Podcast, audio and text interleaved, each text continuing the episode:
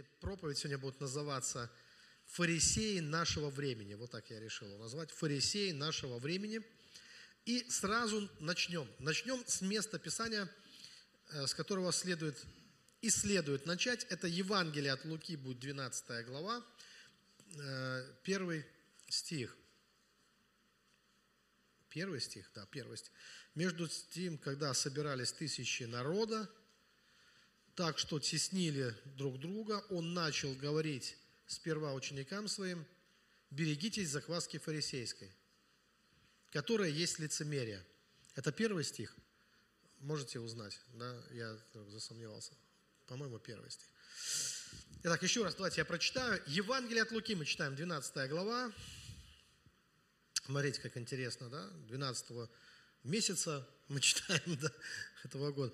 Между тем, когда собрались тысячи народа, так что теснили друг друга, он начал говорить сперва ученикам своим, сперва, значит, а потом, это важно было для учеников услышать, ну и для всех людей. Берегитесь закваски фарисейской, и дальше он поясняет, которая есть лицемерие – что такое, кто такие фарисеи и что такое фарисейская закваска. А, я думаю, что каждому христианину это должно быть известно. Люди, которые читали Евангелие, они заметили, не могли не заметить то противостояние уже внутри религиозного мира, э, среди Божьего народа, которое возникало между Христом, между тем, кем он был, тем учением свободы, э, который он принес, и между э, фарисеями, то есть фарисеи, которые э, постоянно, которые постоянно провоцировали его, устраивали различные провокации, желчность вот эта фарисейская проявлялась, да, и мы видим, что вот такая, вот это противостояние, напряжение – напряжение это возникало. В конечном итоге они же его и предали, они же и участвовали активно в его распятии. Э, вот, э, подговаривали римские власти к этому, хотели руками римских властей уничтожить Христа. То есть мы видим, что это вполне себе серьезное, драматичное противостояние. Прежде чем Иисус ушел на небо, прежде чем он умер и воскрес, он оставил своим ученикам вот это, вот, вот э, это важное наставление, где он говорит, что необходимо опасаться фарисейской, фарисейской закваски. Знаете, э, есть такие сезоны в церкви, в христианской церкви, когда об этом говорят много, когда об этом говорят много. А потом подозрительно перестают говорить совсем. То есть начинают говорить мало, а потом совсем перестают говорить. Но это, на мой взгляд, это не очень хорошая сама по себе тенденция, э, когда эта тема от нас начинает ускользать или она перестает нас интересовать. Вот э, тема, э, когда Иисус предупреждает нас, ну хорошо, я вам сейчас такой пример приведу. Смотрите, есть такой грех, как блуд или ну, прелюбодеяние – и, и Библия говорит нам, что бегайте блуда. То есть к блуду есть радикальное такое отношение в Священном Писании. А, если в церковь иначе начинает к этому относиться, ну, лояльно, то такая церковь, ее очень сложно назвать христианской, скажем так, по-настоящему. Она может еще иметь название, что это христианская церковь, но отношение к блуду а, показывает, что церковь стала мирской – даже не светской, а абсолютно мир, что мир пришел э, и разрушил изнутри, то есть она сгнила изнутри просто. А если мы начинаем относиться к блуду как светские люди, ну так, типа, ну ничего страшного, всякое бывает, влюбил, влюбил так, любишь, любится, то, то любит, то разлюбит, там, да, и так далее. Всякое бывает, любовь прошла там и так далее.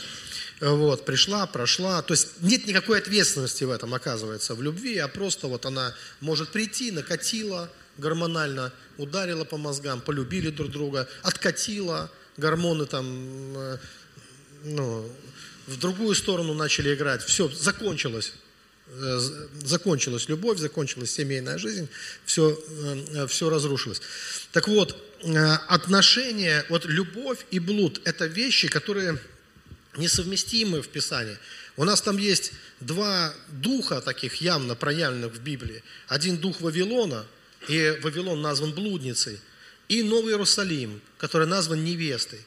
И мы должны понимать, что Вавилон – это не Царство Небесное, это другая совершенно религия, это язычество, это то, что обречено, то, у чего нет будущего, потому что есть приговор уже в Писании, и там уже все написано и о будущем, и, и как все закончится, и там уже провозглашено горе Вавилону, и уже провозглашено, что плач уже есть даже о Вавилоне, потому что он не, не имеет будущего. Вавилон не имеет будущего. А этот дух, такой ярко выраженный дух блуда.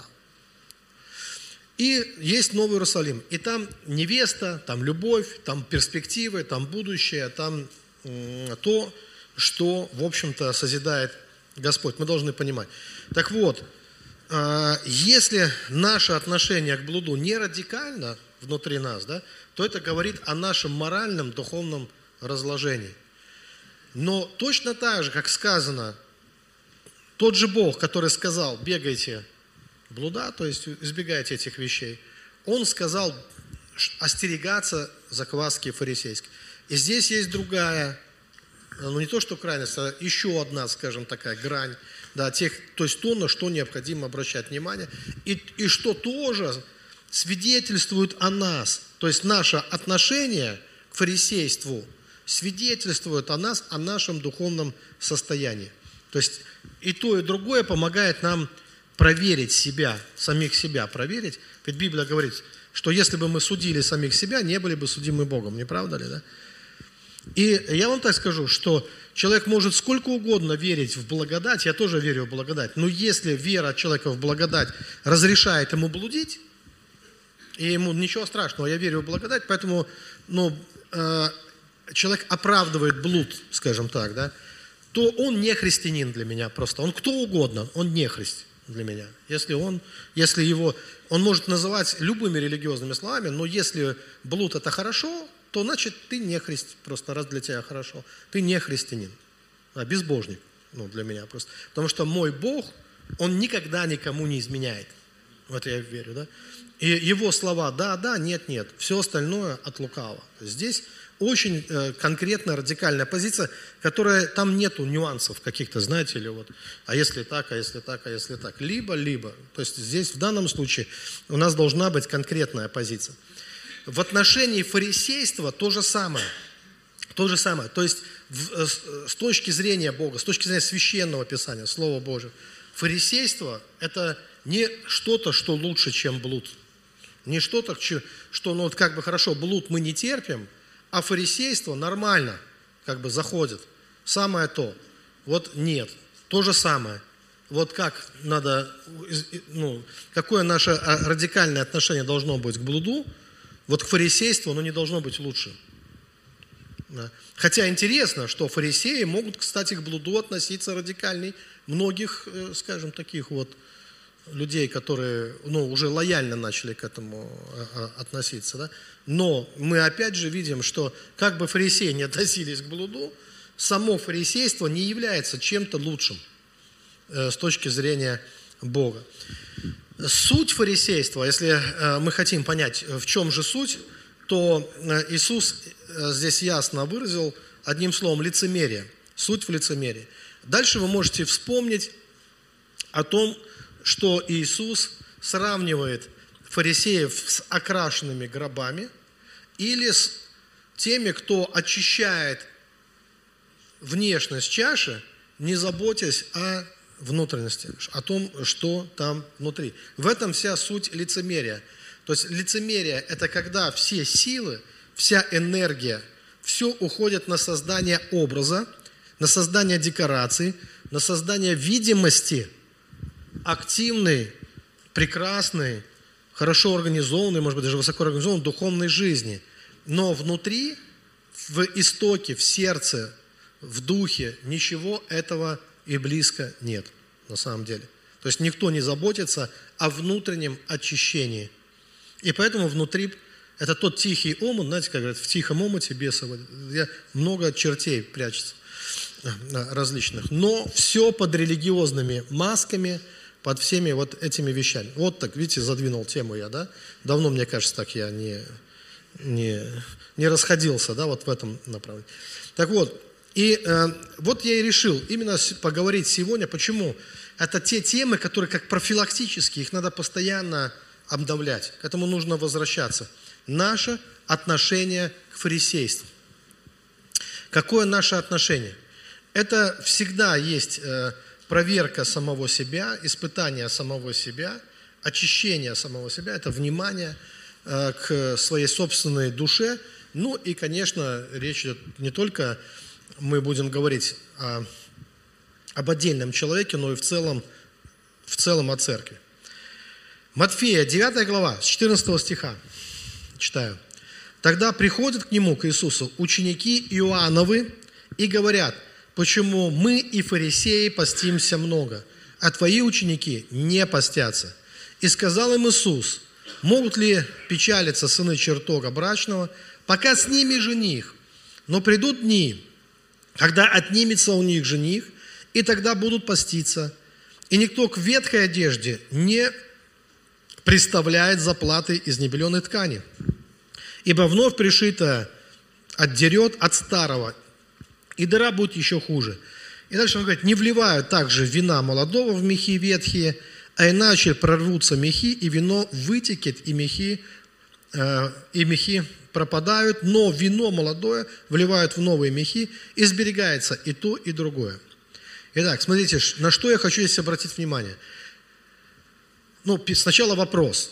Служение Иоанна Крестителя было от Бога или нет? Вы знаете, что э, этот вопрос, кстати, Иисус иногда задавал даже, фарисеям даже в свое время. Он говорил, Иоанн Креститель, он от Бога был? Он был человек посланный Богом или нет? Ну, все люди в то время говорили, что так. И мы теперь знаем, что так. Конечно. Иоанн, Иоанн, его служение было от Бога. Это человек, посланный Богом. Более того, Иисус называет Иоанна Крестителя величайшим пророком – больше которого не было. Это величайший пророк. Э, Иоанн готовил путь для Христа, путь э, для Господа. Но что мы видим теперь? Прошло немного времени. Помните, как Иоанн встречал фарисеев, кстати, когда они приходили к нему креститься? Помните вот это порождение ехидное? Там, кто внушил вам бежать от грядущего гнева? Заметили, что между фарисеями и Иоанном не все э, как бы благополучно, что вот этот дух фарисейства Иоанну был противен. Он его замечал, он его видел, и он его прямо обличал. Смотрите, проходит немного времени, ученики, последователи Иоанна, крестителя, приходят к ученикам Иисуса. И как строится сам диалог? Почему мы и фарисеи? А что это уже вы и фарисеи? То есть как так случилось, что учеников Иоанна, они больше ощущают близости и родства с фарисеями, чем с учениками Христа. Хотя Иоанн готовил путь для Христа. Не правда ли? И он говорил, что, помните, я недостоин обувь э, твою рожную. Но что-то происходит такое в душах людей – в, с, в, с их мышлением, с их менталитетом, с их отношением э, к Богу.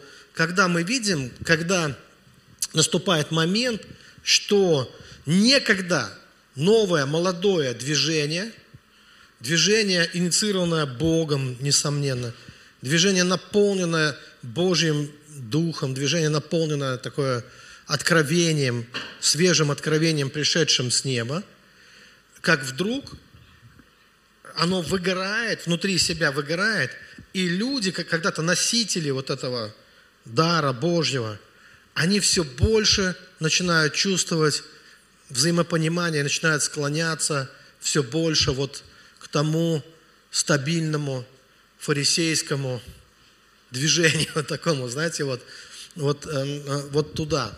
Потому что вначале это выглядело совершенно, совершенно иначе. Для, для того, чтобы объяснить, здесь необходимо э, сказать, что все, что является живым, таким настоящим, натуральным, оно, вот знаете, оно как молоко, оно имеет срок годности. Если это не какое-то там пастеризованное, не какое-то уже химическое, э, да, а вот настоящее, живое, оно как манна с неба. Его нельзя э, копить. Это, это не что-то, что ты, ты покушал сегодня, а завтра тебе нужна свежая манна. Ты уже не можешь есть вчерашнюю манну. Она пропадает. И вот точно так же, не хлебом единым, будет жив человек сказано, но всяким словом, приходящим из уст Божьих. И это слово, оно необходимо на каждый день. То есть необходимо иметь вот такие отношения с Богом, когда ты каждый день ты получаешь новое от Него – Э, ну, кстати, в нашей жизни и э, каждый новый день, он новый. Это уже не вчерашний день, это уже другие обстоятельства, это уже другой ты, это уже другая, это совсем... Поймите, что невозможно даже вчерашней любовью сегодня быть довольным, потому что вчерашняя любовь осталась вчера. Тебе сегодня нужно заново влюбляться, тебе сегодня нужно заново а, посвящать себя Богу, снова, и снова это делать, обновлять свои заветы, обновлять свое сердце, обновлять свое отношение, потому что так поступает жизнь. Жизнь – это постоянно непрекращающееся движение. Жизнь – это не памятник, это не бронзовый э, какой-то истукан. Жизнь – это живые клетки, которые одни умирают, другие рождаются. Это движение жидкости, движение крови, это, это дыхание, это легкие, которые дышит, это вдох и выдох постоянный, это э, импульс, это не такая пи-пи-пи, не одна такая прямая линия, да, это движение, это движение, где э, ну, импульс, определенный импульс, который, который является живым и новым каждый раз, каждое мгновение, каждую секунду. Это, это, это новое рождение каждую секунду. Это для чего-то умираешь, а для чего-то воскрес, ты воскреша, воскрес, наоборот, для чего-то. Слова сегодня туго еще идут для меня почему-то. Вот что важно. И не застыть, не забронзоветь, не, за, не остановиться. И, и, и вот что мы видим, что мы видим здесь, что э, когда появляется Иоанн Креститель, это абсолютно новое такое передовое, свежее служения. Это тот глоток воздуха, которого так ждал Израиль. Это важные вести, как бы они ни звучали, да, он такой суровый был мужчина, скажем так. Его послание было таким суровым, драматичным, но оно было новым, оно было свежим, и оно все равно воспринималось очень хорошо. Потому что это лучше, чем смерть. Да, когда э, звучит «приготовьте путь Господу», когда э, такое обновление, да, такое время обновления. Люди входят э, в новый сезон, все оживает, Израиль оживает, народ начинает кипеть, волноваться, все двигаются туда, чтобы креститься э, от этого человека, чтобы услышать э, пророчество, услышать Слово Божье, чтобы понять, какие перспективы в будущем. И, и вот рождается Иисус, и вот приходит Иисус, и вот начинает исполняться то, чего ждали всегда – вот. И проходит время, проходит время, и мы видим, какие признаки старения. Кстати, старение – это миф. Старение не должно прийти. А, не жди старости вообще. Старость не должна прийти в твою жизнь. Должна быть зрелость. Нет такого плана, что ты развиваешься, развиваешься, развиваешься и состарился. Нет. А, план таков, что ты должен стать зрелым просто. И все. Старость – это состояние ума. Старость – это деградация.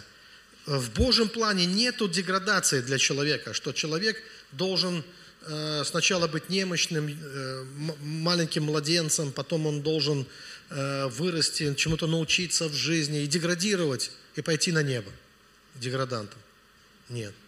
Апостол Павел говорит, что хотя тело, помните, он говорит, что стареет дух, он обновляется, он не должен деградировать, он должен обновляться всегда, постоянно внутри. Поэтому мы не ожидаем старости, мы ожидаем, что мы все, э, мы рост, духовный рост, это в полный возраст, в мужа сказано совершенно, не сказано в деда старого, сказано в мужа совершенного, в полный возраст Христа. Так сказано писать. Но вот, э, но вот, вот это фатальное изменение в старость, это вот фарисейство, вот это ворчаливое, желчное фарисейство, которое начинает, начинает поглощать душу человека. Это то, о чем Иисус сказал, что опасайтесь этого. Опасайтесь этого. И Он сказал, каковы признаки, признаки фарисейства. И вот мы видим, как происходит э, вот такой переход, когда что-то, что было юным, новым, актуальным для своего времени, когда уже приходят ученики Иоанна и говорят, вот мы и фарисеи, вот мы понимаем друг друга, вот у нас так заведено. И что интересно, они же приходят для чего? Чтобы поправить учеников Иисуса, дать им совет. И на это, смотрите, что отвечает Иисус, что не пришивают к ветхой одежде новые заплаты. А это не просто намек, легкий намек, а практически он указывает им на то, что то, что представляет образ вот их служения, это уже ветхая одежда. То есть практически он им советует переодеться. А он не только, кстати, вот им советует, а церкви не советует. В книге Откровений к Ладокийской церкви, он Ладокийской церкви советует также. Для Христа нет, э, он не, он не проводит различий. Вот это наше, это не наше наступает момент, когда он своим последователям говорит, купите у меня новую одежду. Тоже. Ведь он их предупреждал, бойтесь закваски фарисейские. Приходит время, он говорит, ты думаешь, что ты богат, разбогател, ни в чем не имеешь нужды, не видишь, что ты наг, нищ. Помните, вот это говорит? Он говорит, проси у меня новую одежду. И вот как раз наступает такой момент э, в жизни церкви, когда церковь должна переодеться – и наступает момент в жизни членов церкви также, в жизни христиан, скажем так, отдельного христианина, когда ему тоже надо переодеться. Вот это важно понимать, что важно то, во что мы себя одеваем. Мы можем незаметно, незаметно, незаметно раз, и мы уже в одеждах фарисеев. Уже одели, понравилось, и мы такие можем щеголять и прямо быть довольными собой. И не слышать, что говорит Иисус. А Иисус говорит, тебе давным-давно пора что? Переодеться. Переодеться. Точно такой же момент наступил и однажды с учениками Иоанна, с церковью однажды. Да? Вот сейчас, я уверен, мы как раз живем в тот переломный момент. Хорошо, вот я помню 90-е, как раз когда я обратился к вере, в 90-е между старым и новым было очень сильное противостояние. Новые церкви рождались как грибы просто – Такое было движение, мощное движение духом. Мы исполнялись Духом Святым, там все, наполнялись, говорили на иных языках, постоянно пели, орали на иных языках, ходили по улицам, пели христианские песни, молились за все, что шевелится и не шевелится вообще, за все. Фонари не горят, надо благословить, чтобы фонари на улице, асфальта нет, пускай положат асфальт, мы молились за все, пытались пищу умножать там, ну, если какая-то болезнь, мы тут же набрасывались, хорошо мы не знали этих диагнозов, в них не разбирались, поэтому молились за любую болезнь, брались, там были уверены, что э, любая болезнь подвержена чуду, исцелению, да, исцеление. Слышали, как кости хрустят, как что-то. Было странным, если не исцелиться человек, то что исцелиться не, не было ну, странным тогда. И вот это все, вот это движение такое юное, молодое такое движение. И, конечно, к нам приходили посмотреть на нас, кто мы такие, что мы за чудо. А ну-ка поговорите на языках, а ваши языки от Бога, не от Бога. Проверяли нас.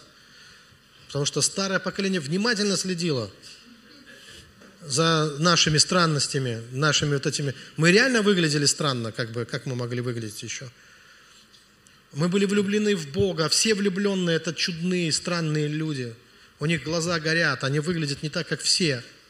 Все люди, как люди, а тут глаз горит, сразу видно, выделяется из толпы. замыслил что-то, наверное, или что, что глаз горит, аж светится весь, да, и вот это все было. И, и, и, и было вот это непонимание между старым и новым и тогда, и попытки давать советы. Но знаете, вот Иисус здесь показывает, что Он не нуждался в советах. Вот что Он показал, как бы не было обидно. Вы знаете, я считаю, что нужно уважать всякое поколение, которое было до нас, относиться к этому с уважением, но не путать некоторые вещи. Есть уважение, а есть фарисейство, когда очень легко втянуться в какие-то вещи, или когда мы начинаем к ветхой одежде пытаться новые э, э, заплаты. Нет, нет, нет, нет. Когда мы пытаемся вот так новое совместить, как с ветхую одежду и новую заплату, вот так они не совмещаются. Вот не, не та форма, не тот вид, не та, не, ну как бы это не соответствует воле Божьей. Не-не-не, э, новая одежда должна быть вся новая, полностью. Все, это новые мехи, это новая одежда. Это не то, что можно взять и как-то скрестить, совместить, как там, не знаю, змею с ежиком, раньше такой анекдот был, да? Вот. Это не, не скрещивается, эти, эти, эти вещи. Старое может тоже переодеться – люди, носители старого, могут переодеться в новое. А, мы это видели, мы это слышали. И, кстати говоря, чаще всего лидеры, основатели каких-то новых движений, это, это люди, которые находили, это люди еще того поколения. Ну, скажем так, это те люди, которые просто обновились, которые позволили Богу обновить их – их сердца, их души. Вот и все. То есть они откуда-то, новые движения не берутся откуда-то. Хорошо, давайте я немножко ускорюсь, э, чувствую, что надо. Немножко ностальгии, конечно, э, не отпускает еще. Опять э, вспоминаю 90-е. Противостояние было очень сильным между новым и старым оно ощущалось. Но оно реально было такое. Это такое было время, когда вот в то время а, темы о, фари, ну, о фарисействе, они вообще заходили. И, и молодежь, насколько я помню, мы сами были молодежь, я был тогда молодежь, нас это зажигало. Э, мы просто ломали определенные традиции, те, которые мы, в которые мы не могли вписаться. Мы любили Бога, мы горели для Него, безумно горели для Бога, просто вот. Со слезами, с рыданием иногда посвящали свою жизнь Богу э, раз и навсегда. Вот э, это такое время, время первой любви, время посвящения. Такое время, когда человек, я помню, человек, который всегда был на служении, всегда-всегда, на каждом служении, и вдруг прихожу, нет человека на служении, не пришел – это была катастрофа. Представляете? Это не было так, а что, ну, дома посижу. Это была катастрофа. Человек не пришел на служение. Потом пришел на следующий раз. Ты на него смотришь, он говорит, все, понял, пропаду. Все, все уйдут без меня. Все уйдут вперед. Э, ну, никто меня ждать не будет. Я не на лозе, я, я остался, я, ну, я, я как бы все теряю тогда. Надо срочно бежать в церковь. Вот так, если человек не пришел на служение, он потом бежал в церковь бегом потом. А сейчас ты как бы думаешь, да ничего, как бы, я приду, а воз и ныне там, этот поезд далеко не уйдет, как бы он все на той же остановке. Так что, ну, можно прийти, можно не прийти. Это как тот сериал, который можно начать с 200 серии смотреть, почти ничего не поменялось. Все то же самое. Вот такое отношение, когда у нас начинается к вере, к Богу, это признаки старости, это признаки старения, выгорания. Это иное отношение в самих нас, иное отношение в церкви. И это и есть фарисейство, это то, что должно измениться. То есть то, чего мы должны ну, просто убегать от этого, так же, как от блуда. Вот точно так же. Вот как измена, как предательство – я не знаю, как для вас. Мне кажется, предательство всегда было самым ужасным грехом. Когда тебя просто предали.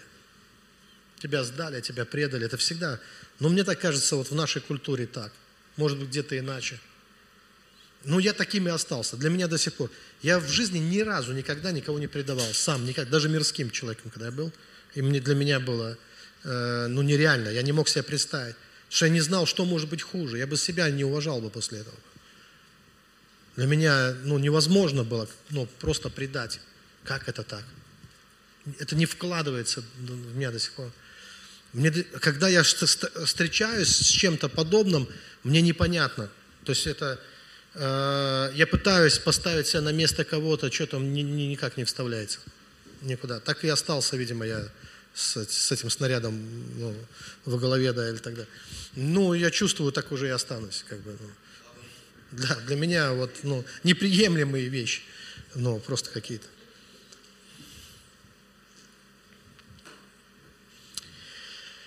А, итак, давайте немножко разберемся здесь.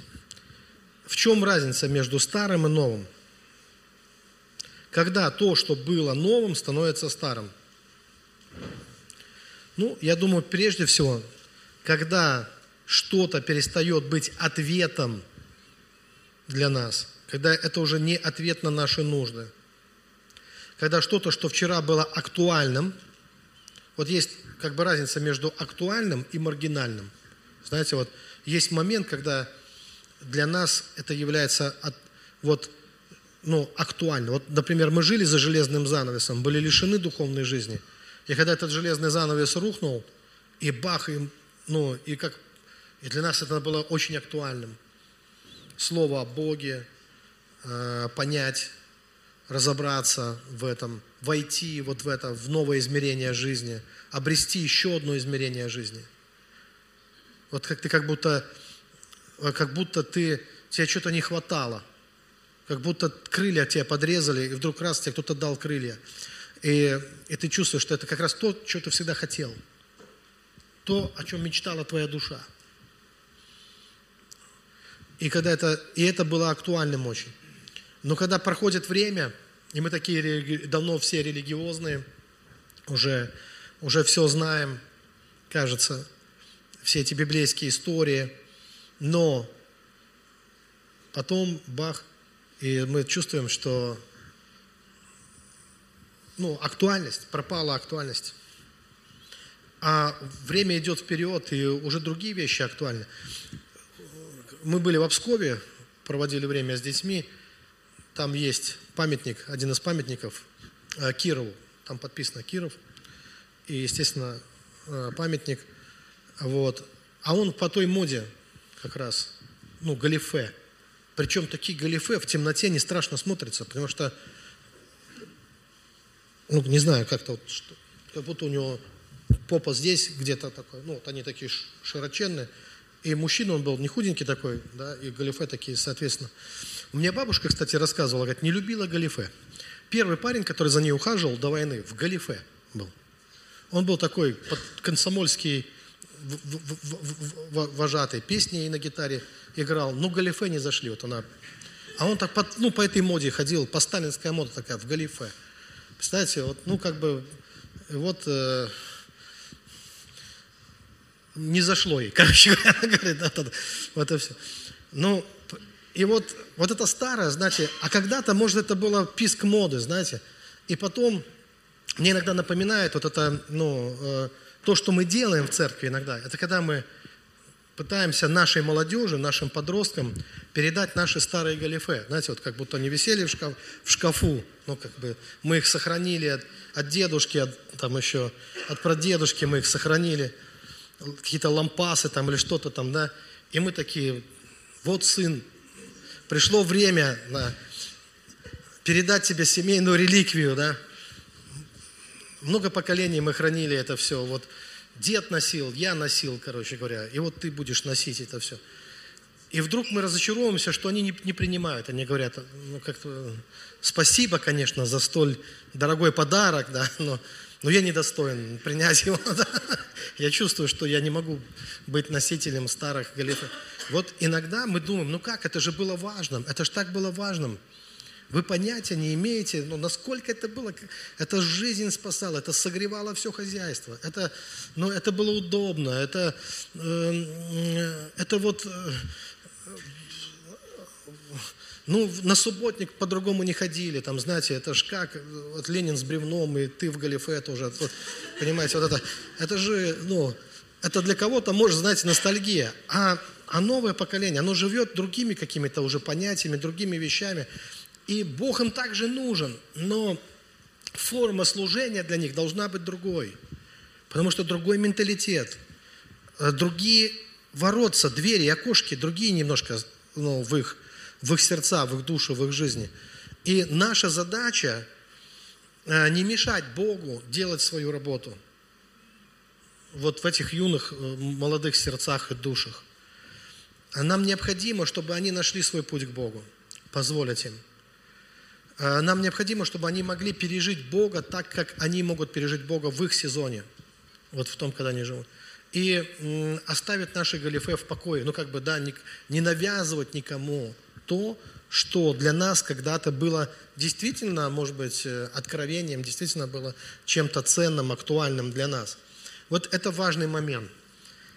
И поэтому церковь, она нуждается постоянно в обновлении. Если она живая церковь, она нуждается в обновлении и в терпимости, и в поиске, в постоянном поиске, что подразумевает наверняка какие-то ошибки, какие-то крайности, может быть, в каких-то вещах.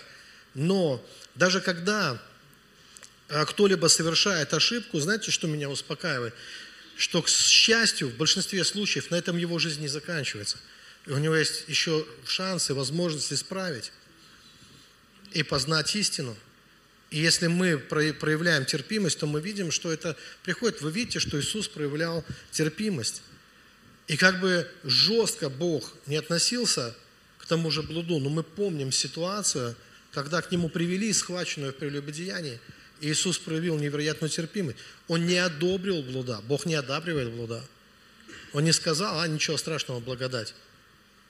Нет, нет. Он сказал, иди и не греши больше. его учение, оно, оно другое, оно, да, действительно, человек, э, изменившийся человек, преобразил, человек, он меняет свое отношение к жизни, к окружающим, к самому себе, к своим поступкам, которые для него раньше были приемлемы. Несомненно, должны произойти перемены внутри. Но что не понравилось Иисусу, в той, даже в той истории с этой женщиной, что те, кто привели ее, они не были более моральными людьми на самом деле. Они внешне только хотели казаться. В этом вся суть фарисейства. Это была декорация, ширма. Они хотели казаться праведными, но он сказал, кто из вас без греха? Пускай первый кинет камень. А, и оказалось, что внутри это все просто, ну, внутри нету того содержания, которое они пытаются демонстрировать снаружи. Итак, смотрите, второй момент про, э, вот, про то, что разницу между старым и новым, между фарисейством и тем живым, что приходит от Бога. Вы заметили, что старое, оно всегда ворчливо, недовольно, оно не видит перспектив, как правило, не ждет хорошего, любит учить, но не любит учиться. Старая, к сожалению, не любит учиться. Любит учить, получать, давать советы, э, предлагать свои заплатки, но не перестает учиться. Если мы перестаем учиться чему-то, это признак старения. А как я сказал, старение – это болезнь, это миф, это извращенное такое ну, мышление.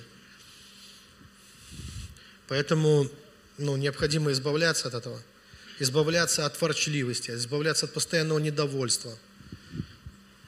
А почему старый не видит перспектив? Потому что никому не нужны галифе. Понимаете? И это трагедия для, ну, как бы для старого. Как? На это потрачено столько труда. Это так дорого стоило в свое время. За этим стояли в очереди. А сейчас это никому не надо. Раньше Библия от руки переписывалась. Сейчас полно Библии. Любую можешь взять. С золотым корешком, там, не знаю, с какую угодно. Э, с куча переводов э, всевозможных и так далее. А когда-то это было настолько ценно, что за- заучивали наизусть. Заучивали наизусть всю даже. Нек- Некоторые умудрялись всю Библию выучить. Настолько это было. Это была редкость, большая редкость вообще и сокровище. Но мы видим, отношение меняется. Но проблема в том, что старое становится недовольным.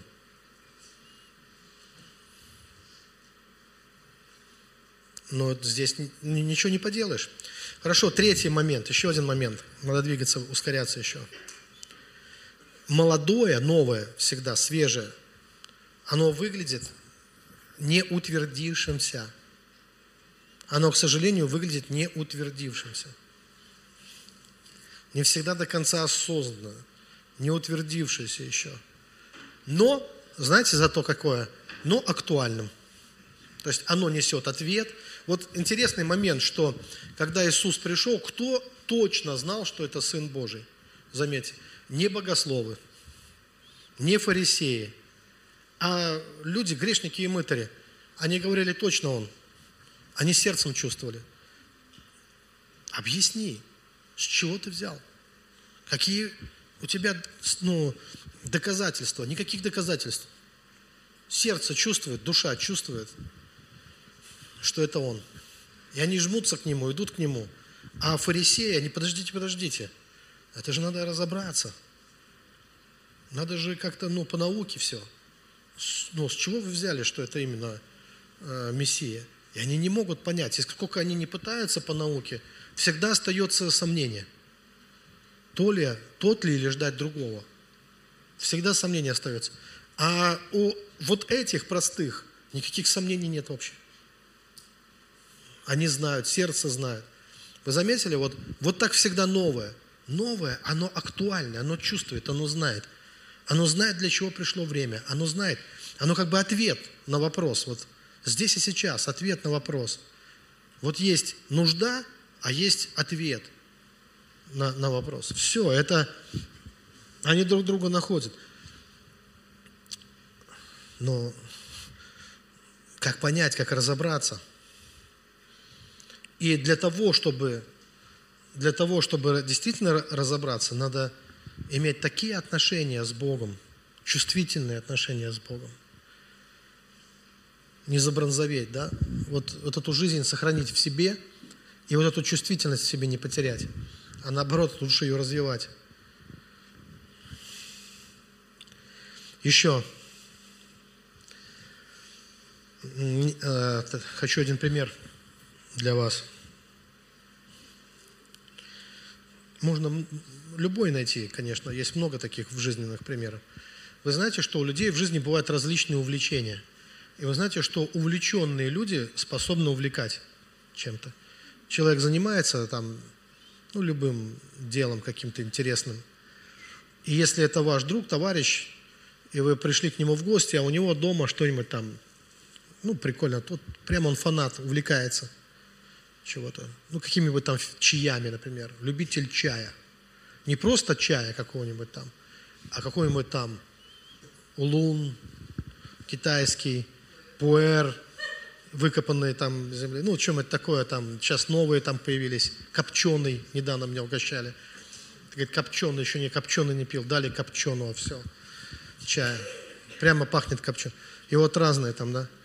И вот, эм, и вот эти люди, они могут посвятить тебя в некую тайну такое, что-то такое сакральное там всегда присутствует, ты приходишь, а это что, ты еще не пробовал, ты понял, что ты еще и не жил даже, даже не начинал. Тебе такие легенды расскажут там про это, про все. Ты понял вообще. Сейчас прямо тебе здоровье поправится, и прям больше жизни, энергии в тебя вольется. Потому что теперь у тебя есть пуэр. Ты понял, что тебе в жизни. Тебе объяснят. И ты потом сам уже побежал. То сначала тебе отсыпали немножко. Потом ты уже сам кому-то отсыпаешь там. Ну, все. То есть ты как бы в эту тайну, в эту мифологию посвящаешься в что-то. Но это ладно, с чаями еще. А, а там, представляете, а, а там рыбки, аквариум, к примеру. Ты пришел, тебя вообще никогда не интересовало, может быть. А тебе начинают постепенно объяснять, рассказывать. И ты смотришь, и ты уже там в зоомагазине карпика покупаешь какого-то, или сомика там какого-то. Уже градусник там несет, уже там воду меняешь в аквариуме, там все. То есть ты все, ты вошел в тему вообще. И главное, ты всегда лох. Почему? Потому что у кого-то огромный аквариум, а ты начал-то с этого. Да, там же надо еще дойти до того, до уровня, там, до определенного там. А кому-то пришел, а у него железная дорога дома, вообще целая комната, да все ходит, двигается, э, шлагбаумы поднимаются, опускаются, там кто-то в детстве не наигрался, он пошел, он развил эту тему. Ты такой посмотрел. Я, кстати, к одному пастору приехал, у него фигурки покрашенные, там несколько стояло. Ну, прям крутые. Я посмотрел, он мне рассказал. Начинает меня посвящать. А там, знаете, вот там есть коллекционеры Бетли и вот этих моделек. Вот они примерно на одном уровне. Ну, там эти, это не просто какие-то там моделики, там, ну, это ну, дорогие, импортные, там все они там стоят. Самая простая, там, от 10 тысяч только начинается, это вот для начала, для начинающих. Еще краску надо к ней купить. Краска еще в два раза дороже надо ко всему, чтобы это все. Я чуть не купил, представляете? Ну, вот, когда тебя посвящают во все, какое у тебя будет войско, вот это все, пока поставишь там все, ты думаешь, что чувствуешь, что уже видишь себя прям. А чтобы догнать еще, хотя бы приблизиться, там надо миллионы потратить вообще на это все. И знаете, как интересно, когда ты... Вот Лестер Самрал однажды такую фразу сказал, как много на свете таких классных и совершенно ненужных мне вещей. Знаете, вот, вот так вот, вот. Мне кажется, очень, меня это освобождало много. Зайдешь в магазин, посмотришь, посмотришь, посмотришь, посмотришь. И пошел домой спокойно.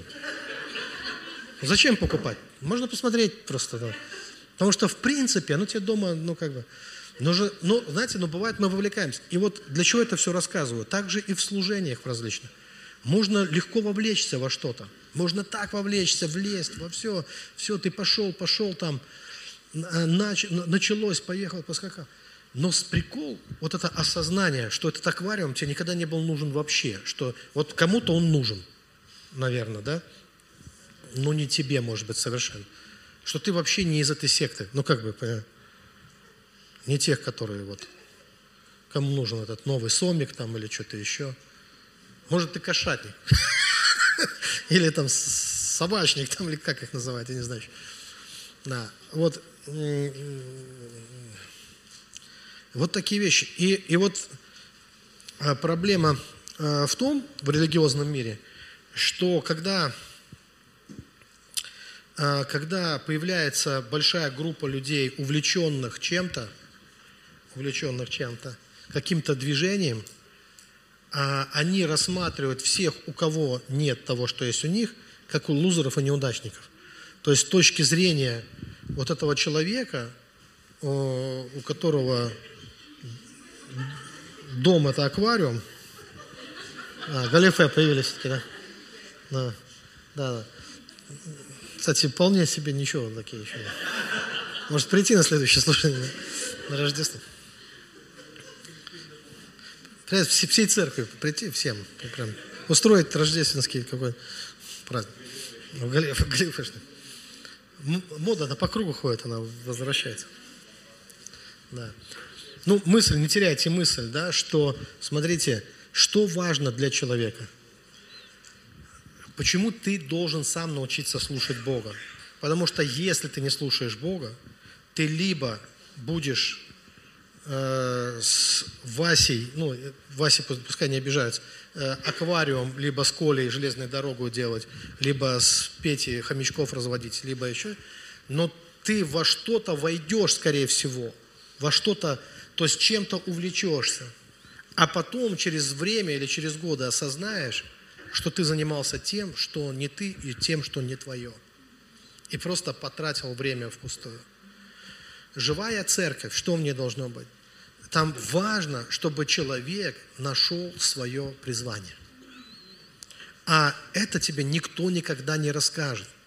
Потому что каждый тебе с увлеченностью расскажет о своем о том, что ему близко, о том, что ему дорого.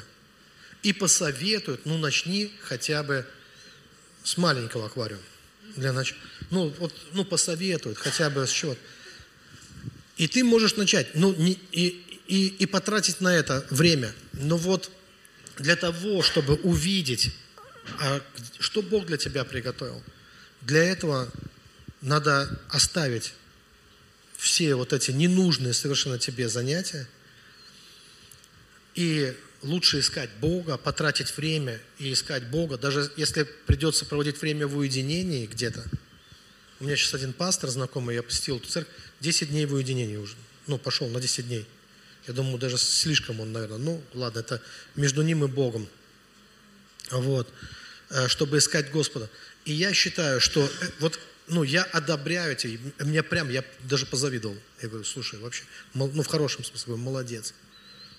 Потому что я время от времени чувствую то же самое. Я не всегда хочу быть в разъездах. Мне иногда хочется просто уехать куда-нибудь к себе в деревню и просто молиться, искать Бога, искать лица Божьего. Почему? Потому что только Он имеет намерение о тебе во благо, а не во зло, чтобы дать будущность и надежду. И тебе вовсе не нужно исполнять чужие видения и вещи. Более твое, того, твое видение, оно наверняка будет полезным для тела Христова, если оно от Бога. Вот единственное что. Потому что я помню, как мне один человек сказал, я столько лет исполнял твое видение. Ну, это тоже глупость. Как, какое мое видение? Я спросил, ты мне что, обои дома клеил? Ты мне картошку на огороде копал? Какое ты мое видение исполнял? Ты даже не знаешь мое видение какое. Мое видение, оно между мной и Богом. Когда я прихожу в церковь, я в церкви свое видение здесь не исполняю.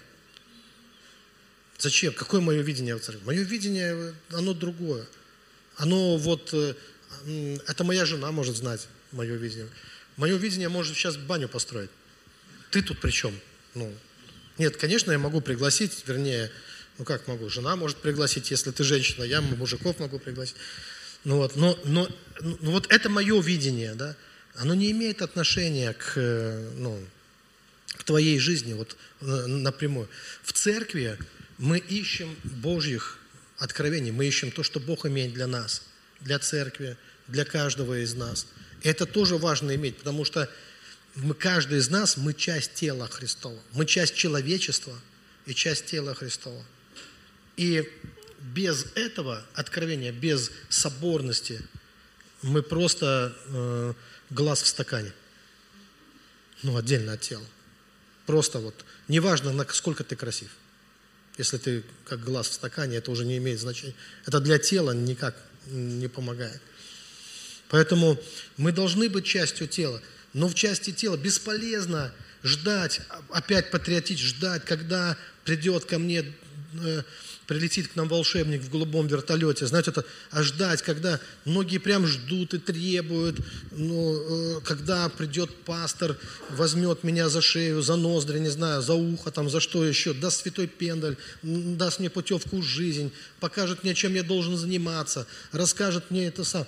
Хорошо, э, понимаете, опять нужен какой-то аквариум или железная дорога, или что, тех хомячков, опять надо что-то, чтобы кто-то меня повел – Потому что мы как младенцы, мы как дети.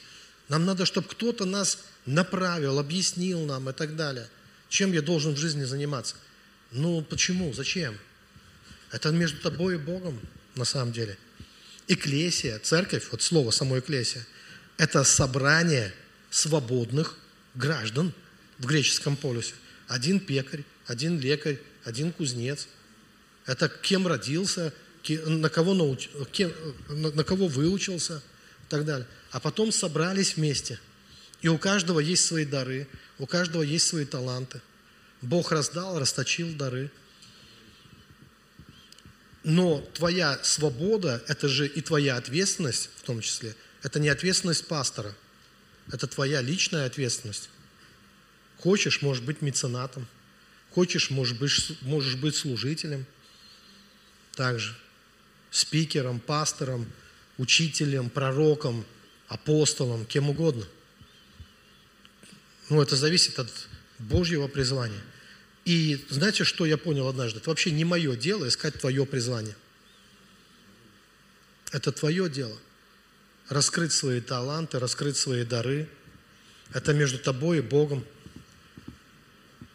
Но если не знаешь, совсем ничего, потерялся.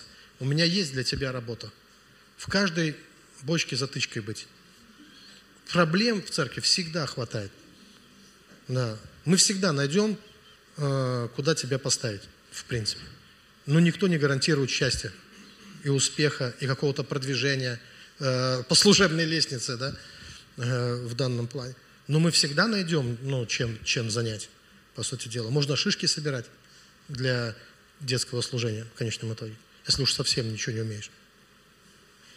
Ну, всегда найдем что. Но лучше, когда человек сам себя в жизни находит, это самая безопасная роль для тебя. И когда у человека хватает мудрости и откровения, чтобы поддерживать церковь и быть живой клеткой в церкви, в теле Христова. Когда для него это принципиальный вопрос. Знаете, почему это важно? Потому что то, что я понял, на церкви есть особая благодать. И я всегда вижу, когда люди оставляют церковь, у них всегда проблемы начинаются потом. Через некоторое время они как безбожники все равно. А когда они приходят в церковь, то как-то церковь их... Боже, есть благодать на церковь. Вот почему символ веры, напоминаю вам, верю в Отца, Сына, Святого Духа и в Святую Божью Церковь. Что вот этого не оставлять. Может быть, я это часто говорю, но все равно. Хорошо, давайте еще. Итак, мы видим, что нам нужно чувствовать вот эти признаки старения, проверять себя, испытывать самих себя и уходить от этого, как от блуда, так и от фарисейства – от этого уходить. Еще э, одно место из Писания. Евангелие от Иоанна, 6 глава, с 28-29 стих. И здесь Иисусу задали вопрос. И так сказали ему, что нам делать, чтобы творить дела Божьи? Иисус сказал им в ответ, вот дело Божье, чтобы вы веровали в того, кого Он послал. Смотрите, вот пришли люди к Иисусу, спросили, что делать? Вот такой вопрос. Что делать? Конкретный вопрос.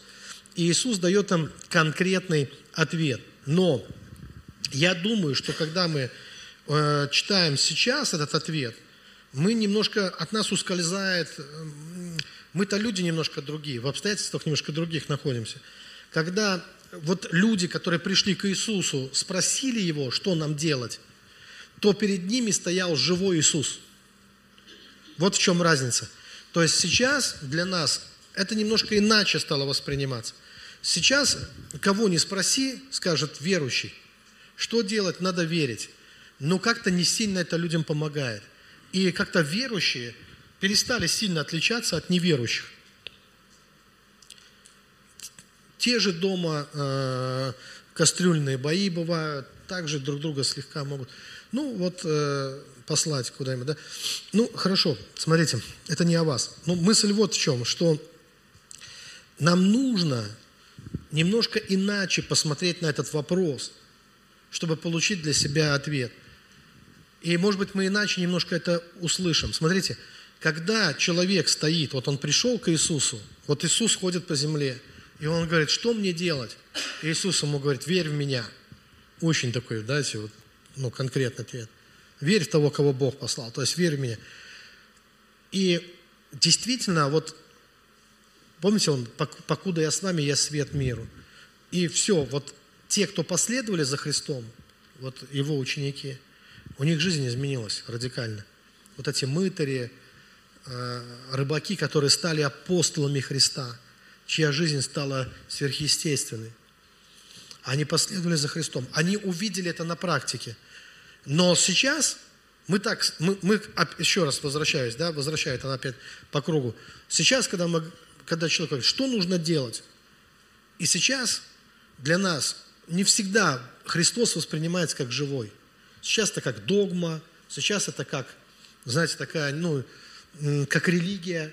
Это вполне может быть э, формой фарисейства какой-то.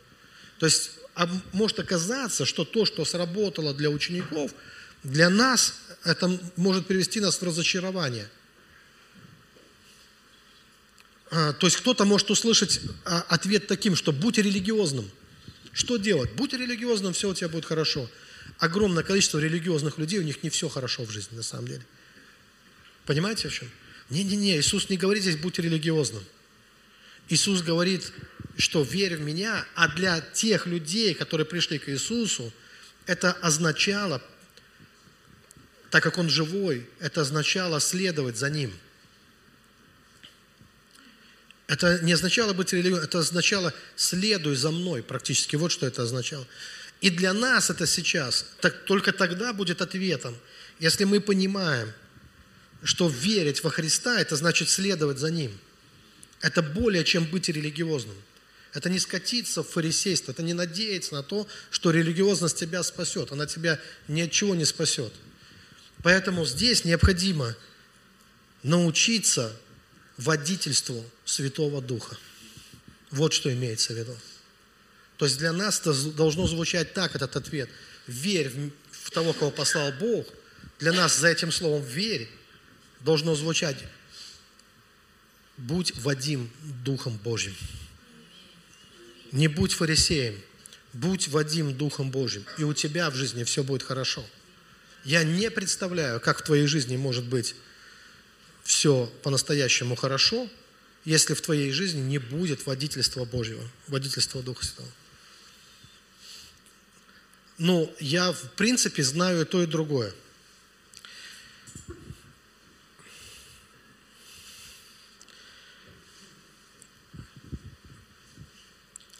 Я хочу, чтобы это не прозвучало как хвостовство, или там какое-то бахвальство, или хвостовство, или самолюбование и так далее. Но я не могу выразить Богу весь свой восторг от того, с какой скоростью Он отвечает на мои молитвы. Мне очень близок тот текст Писания, когда сказано, еще нет слова на языке твоем, а ты уже знаешь его совершенно. То есть я сейчас живу в том сезоне, когда мне не надо долго молиться. Когда я только подумаю, я только скажу что-то, а оно так быстро исполняется в моей жизни, с такой скоростью невероятной, что я каждый раз вот это, мне только дух захватывает каждый раз. Я вот так и дышу от удивления. Как так можно вообще быстро? Это приводит меня к осознанию, что я как-то слишком сильно любим до неприличия. Что нельзя быть на свете таким, как, помните, как в той песне. Потому что нельзя, потому что нельзя быть на свете там красивым, у меня таким любимым просто. Мне кажется, Бог, ты меня зацеловал просто, ты меня, ты меня забаловал вообще. Господь, ты меня балуешь постоянно. У меня нету никаких причин, объяснений каких-то вот таких. Я даже не пытаюсь. Потому что это просто, это вот такой поток, постоянный поток Его любви. И, конечно, я чувствую себя счастливым во всем этом, счастливым, я наслаждаюсь. А когда ты чувствуешь себя таким счастливым, то у тебя возникает желание, потребность, чтобы другие были счастливы. Но, понимаете, возникает, это как вот, как Э, сложно прийти к другим. Это, я даже не знаю, это реально, вот я когда говорю не знаю, я здесь не лукавлю, это, это очень сложно. Я понял, что это как, знаете, это бедный богатому, там, как там, так говорят, не товарищ, да, это, как, это когда теряется вот это чувство товарищества, потому что иногда несчастье нас объединяет больше, чем чье-то счастье и твое несчастье. Понимаете? Э, и вот э, иногда вот, э, если бы все несчастливы, то как бы мы все друг друга можем понять и можем сесть, поплакать. У нас столько общих тем для разговора. У одного же дерьмо, у другого же дерьмо. Давайте вместе объединим наше дерьмо в одну общую кучу. И как бы нам ну, будет понятно. Мы друг друга как бы хорошо понимаем. А мы как бы на одной волне.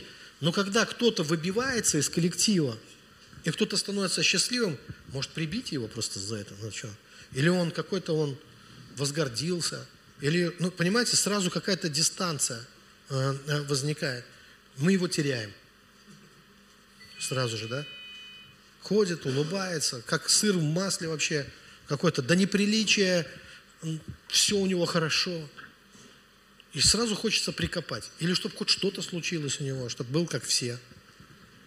Чтобы понял нас, чтобы вошел в наше состояние. Понимаете, вот все. И, и вот, э, я думаю, это одна из причин, кстати, ненависти к Иисусу многих было. Слишком хорош, идеален, до неприличия идеален. Но как помочь тогда? Как тогда помочь другим выйти вот с одного состояния в другое? А еще, знаете что? Людям трудно поверить. Потому что что такое для человека, который живет в постоянной драме, а ты ходишь, улыбишься постоянно, сияешь, как этот начищенный пятак. Как ему поверить в то, что вот Бог тебя благословляет, что у тебя все хорошо? Как ему, что это не случайность, что это не просто там хорошо в жизни устроил? Как ему поверить вот в эти вещи? То есть его же это обличает самого.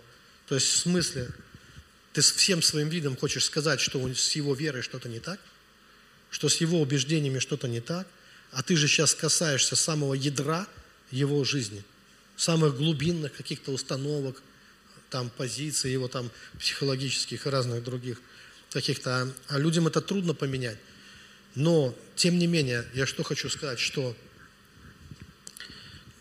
когда у нас в жизни появляется водительство Духом Святым, тогда у нас все в жизни налаживается. Иначе и быть не может – как раз водительство Духа Божьего, оно и является тем идеальным маршрутом для тебя, для твоей жизни, для твоей судьбы, той траектории, которую Бог предусмотрел для того, чтобы ответить на все твои нужды, на все твои запросы и благословить тебя. И повести тебя тем путем, где ты будешь исполнять волю Божью и будешь наслаждаться от этого еще. Хорошо, ладно, я чувствую, что здесь дальше просто надо вот притормозить где-то, чтобы не, не сильно разгоняться на, этом, на этой трассе. Хотя это хорошая трасса, это та... Вам, знаете, вот есть такие дороги, заметили, есть такие дороги, как Великие Луки на Высокольнике, например, такая шуф шуф шуф шуф шуф шуф шуф такая, двумя руками на дорогу лежать.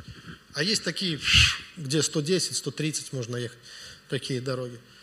Вот. Мне нравится, когда ты можешь нормально ну, двигаться. Вот. И, и я знаю, что вот этот путь прямой, это как раз тот путь, на который Бог тебя выводит, когда ты, когда у тебя навигатор нормально работает, когда ты э, настроен на его волну, то он обязательно выведет. Неважно, в каком состоянии ты находишься, абсолютно, он выведет тебя из любого состояния. А средства от фарисейства, вот этим хочу завершить. Какие есть э, очень мощные средства от фарисейства? У меня богатое воображение. Я когда вот это слово «средство» произношу, у меня, знаете, сразу как будто толчок чистит, знаете, там надо, что там засыпают? Э, от засоров там всяких там, ну, крота туда, да, или чего там, да. Хорошо, э, средства от фарисейства. Есть, э, чтобы уже много времени тратить, есть два радикальных средства, которые точно работают. Вот то, что дух фарисейства растворяет, то, что дух фарисейства не терпит ни в каком виде. И номер один здесь, первое, чтобы я назвал, это, это средство, это когда ты озабочен своим внутренним очищением. Смотрите, фарисейство – это вся энергия на внешнее – Э, на то, как тебя воспринимают люди. Это вот весь пар в гудок уходит, когда, знаете, вот этот анекдот. То есть это когда создать образ, создать миф, э, создать видимость христианина, там, посвященного человека. И вот это вот фарисейство, все об этом. А когда тебе вообще, ну, у тебя энергии на это уже не остается, потому что ты всю свою энергию направляешь разобраться в том, что с тобой не так внутри, почему ты психуешь, почему ты нервничаешь, почему ты э, впадаешь в депрессию иногда, почему ты эм, э, куда сила из тебя утекает, почему у тебя нет внутренних сил. Вы знаете, это очень важный момент. Сколько у тебя сил? Вот э, чуть-чуть врублю религоведа на короткое время. Вы знаете, вот самая первая цивилизация, часто о них рассказывают, древние шумеры. Вот у них в их э, религии, у шумеров – у них там были уже, кстати, прообразы Святого Духа, назывался ветер богов у шумеров. А в христианстве это, это, это Дух Святой у них был. И у них было понятие «ма». И это не мама. Но было такое, что такое «ма» было у них? Это вот э, в одном из шумерских текстов там написано, что было у Бога Слово. И Слово было храм. Кстати, очень интересно. Слово было храм. у Бога. То есть Бог сказал, построй храм. Но чтобы построить храм, нужно было кое-что еще. Не деньги, даже ничего. Нужно было иметь вот это ма. А ма – это потенция, это внутреннее сильное желание. Это твоя внутренняя сила. То есть невозможно исполнить Слово Божье, чтобы Бог не сказал, если не будет глубокого желания внутри. Понимаете? Если нет желания, нет потенции, нет силы. И человек должен был получить вот это ма внутри себя. То есть он должен получить был, хорошо, на языке Библии положи намерение, и я исполню его. То есть должно появиться какое-то созреть внутреннее намерение, внутренние силы. Если у нас нету этих сил, значит, они куда-то утекают. То есть, по сути дела, я даже более того скажу, что вот это то, что они называли ма, это и есть благодать. То есть, это благодать, которая должна возрастать в нас. Когда в нас возрастает Божья благодать, больше благодати, то это означает, что мы ощущаем больше внутренней силы. То есть, ты не только имеешь Слово от Бога, а ты имеешь достаточно сил, внутренних сил – Поверьте, нам не деньги нужны, нам нужны внутренние силы. Если у нас есть внутри силы, деньги мы найдем. Мы найдем все, что нам нужно. Они сами нас найдут даже, более того. Все придет. Надо внутри иметь достаточно сил для этого. А если как разряженная батарейка каждый раз, ну, смените батарейку, смените батарейку, тебе, ну, Божьи ангелы сигнал подкидывают каждый раз сигнал, смени батарейку, низкий заряд, низкий заряд. И ты на этом низком заряде пытаешься долго прожить. Так вот, лучше вначале остановиться, не пытаться светить где-то там, а перезарядить свою батарейку, получить эту внутреннюю силу. Как это возможно, не разобравшись в себе, не посмотреть, что у тебя там, контакты уже окислились, может быть, что там у тебя там, уже какие-то внутренние провода, они уже там, может быть, ну, перегорели. И вот здесь, когда ты налаживаешь внутри себя отношения с Богом, э, помогаешь Богу помочь тебе разобраться в себе, прочистить все вот эти внутренние канальчики твои, то у тебя силы становятся более чем достаточно, чтобы выполнить любую работу. Да у тебя руки будут чесаться, у тебя желание будет, только, только дайте что-то взяться. Да? И вот здесь, когда приходит слово от Бога в твою жизнь, сколько людей приходит, говорит, пастор, сейчас а, ко мне часто, как ну, к пророку, стали как богослову. Как не принял в церковь, богослов Андрей, какой я богослов, я не учился на богослова. Религовед, да, вот есть диплом религоведа, могу. Но вот начали меня воспринимать как богослова, там, как вот э, пророка, говорят, скажи слово от Господа. Какой смысл говорить тебе слово от Господа, если у тебя нет сил исполнить слово от Господа? Слово от Господа всегда большое для нашей жизни. Потому что намерение Божье, Бог никогда не будет большие картины урезать для нас, для размера марки. Это мы сами урезаем. У Него огромные картины для нашей жизни.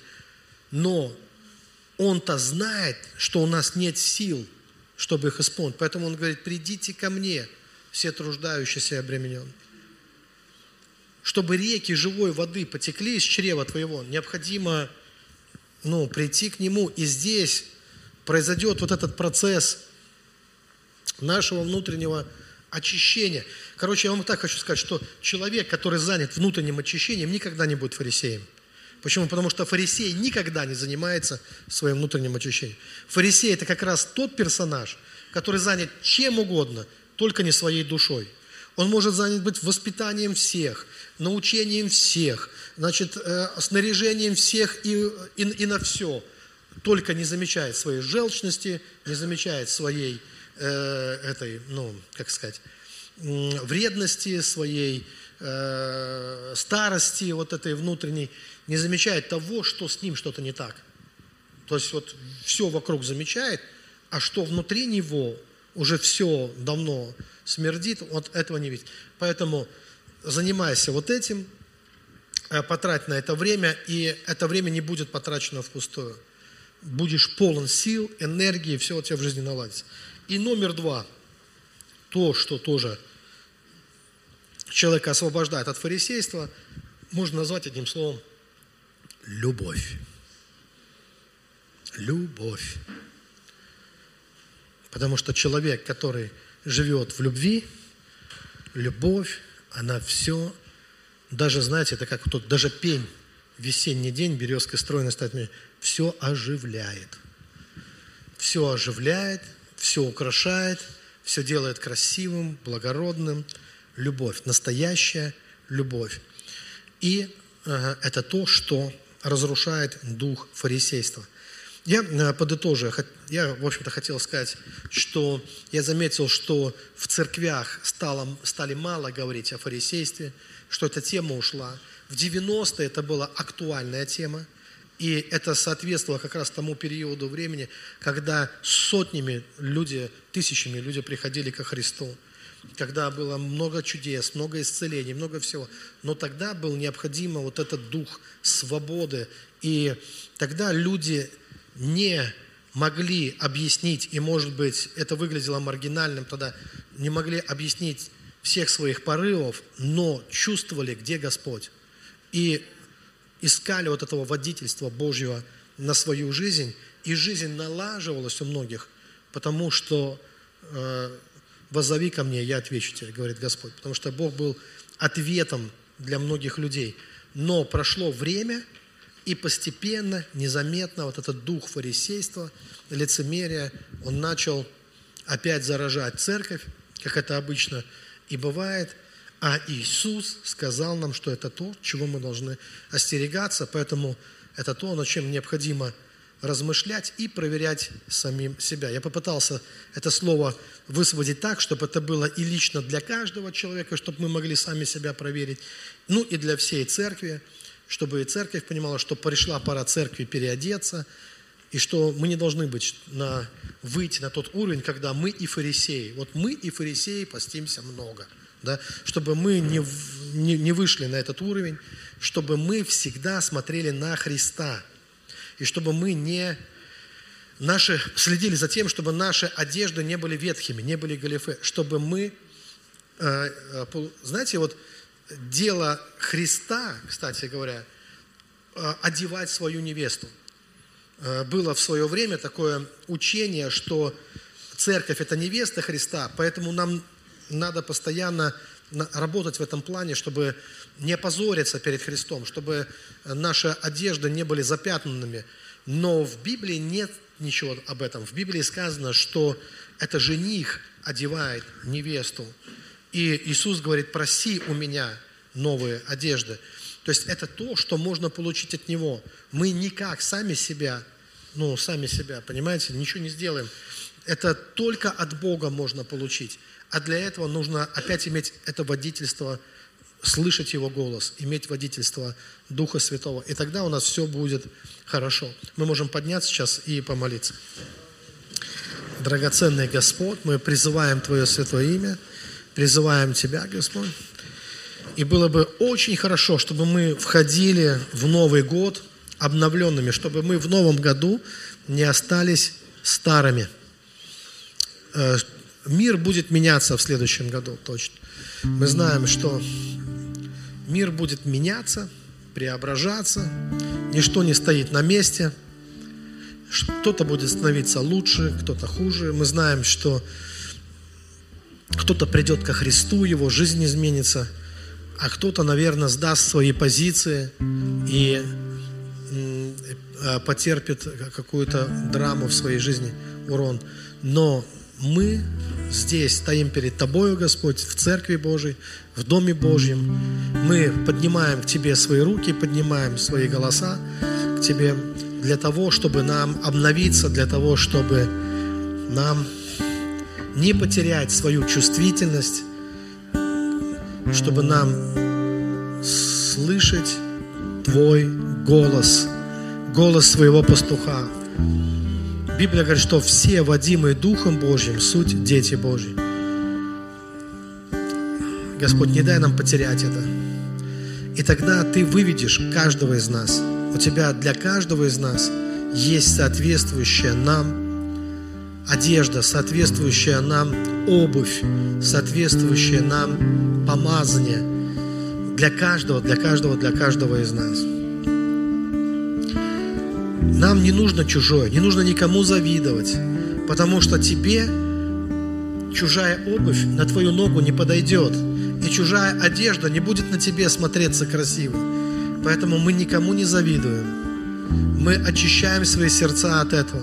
Но мы взираем на Тебя, Господь, призываем Твое имя, потому что то, что Ты изливаешь в нашу жизнь, то, что Ты высвобождаешь в нашу жизнь, это как раз то, что идеально подходит нам. Ты даешь все самое лучшее для своих детей. Просто призови его сейчас, попроси, чтобы Бог благословил тебя, чтобы в этом уже году в твою жизнь пришли новые, свежие Божьи благословения, откровения, чтобы сила преображения высвободилась в твою жизнь, чтобы реки живой воды потекли. Ты можешь прямо сейчас начать полагаться на Господа, ухватиться за Него, призвать Его имя и точно знать, что с этого момента начинается э, новый сезон, что Бог будет вводить тебя в новый сезон, что обязательно Бог позаботится о тебе. Не будет больше качелей, не будет черно-белых полос в твоей жизни, но все как-то выровняется, и Бог поведет тебя своим путем.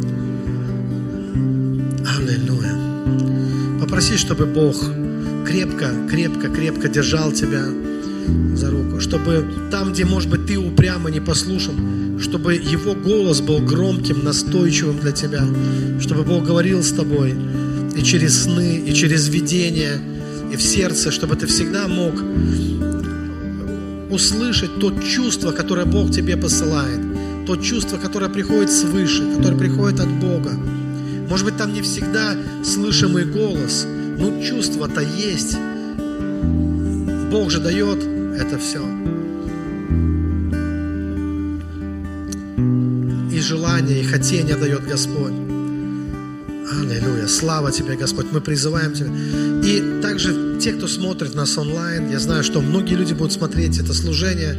Я высвобождаю сейчас благословение в вашу жизнь. И вместе с вами соглашаюсь в молитве войти в новый сезон. И никогда не терять водительство Духа Святого в своей жизни. Пускай наши отношения с Богом всегда будут живыми – а мы будем развивать свою чуткость. И все самое чувствительное в нашей душе, наши антенны, э, наших сердец и душ мы направим в небеса, мы направим к Богу, потому что оттуда приходит помощь, оттуда приходит утешение, от Бога приходит избавление. И только Он может обеспечить нам и счастливую, и вечную жизнь. Благодарим Тебя, Господь, за все. Аллилуйя. Аминь. Слава Иисусу. Будь...